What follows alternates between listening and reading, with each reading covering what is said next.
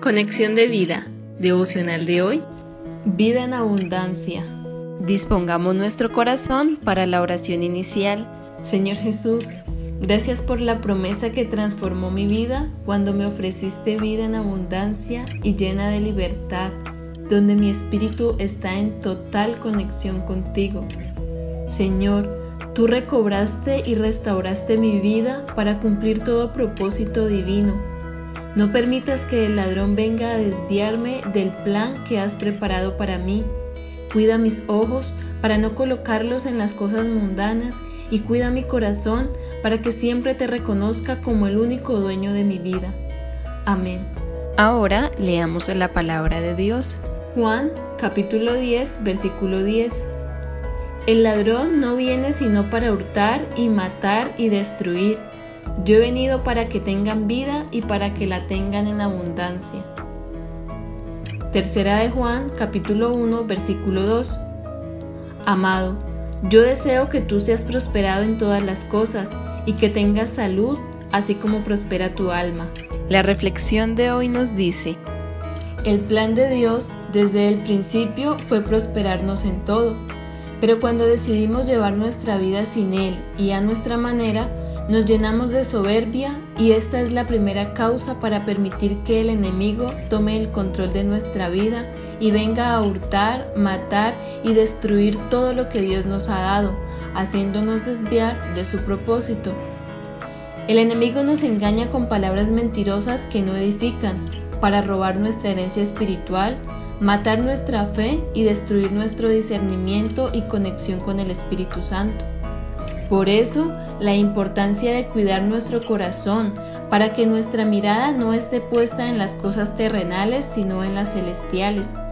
A diferencia del ladrón, el Señor Jesús no viene a quitar, sino a dar vida y en abundancia, más allá de la medida.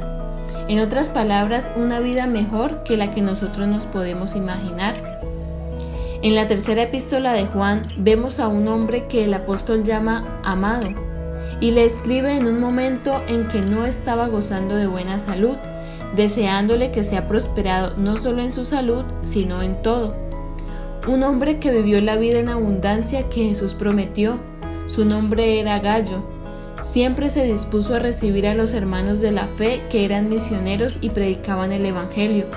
Su casa siempre estuvo abierta para ellos, los hospedaba con generosidad y diligencia lo que lo hizo un testimonio vivo del amor de Jesús. Tenía una vida que avaló su fe en Jesucristo y se podía observar que vivía en verdad y en amor.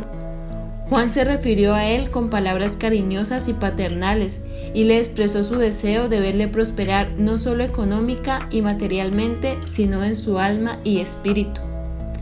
Una buena salud espiritual es vivir en santidad, creciendo en la gracia y el conocimiento de Dios, algo que Gallo reflejaba constantemente con su sencillez y calidez. Su testimonio de vida sirvió de ejemplo a otros y es algo que nosotros debemos tener en cuenta para ser bendecidos en todo. Cuando el mensaje de la Biblia abunda en nosotros, podemos entregarnos enteramente a Dios y Él también lo hará en nosotros trayendo prosperidad y bienestar en todo nuestro ser. Esa abundancia espiritual que da frutos de vida eterna. Dios ha venido a darnos esa vida abundante y no es tan solo una existencia ordinaria, sino prosperidad divina que trae sanidad del espíritu, alma y cuerpo y que nos hace testigos de su amor. Visítanos en www.conexiondevida.org Descarga nuestras aplicaciones móviles y síguenos en nuestras redes sociales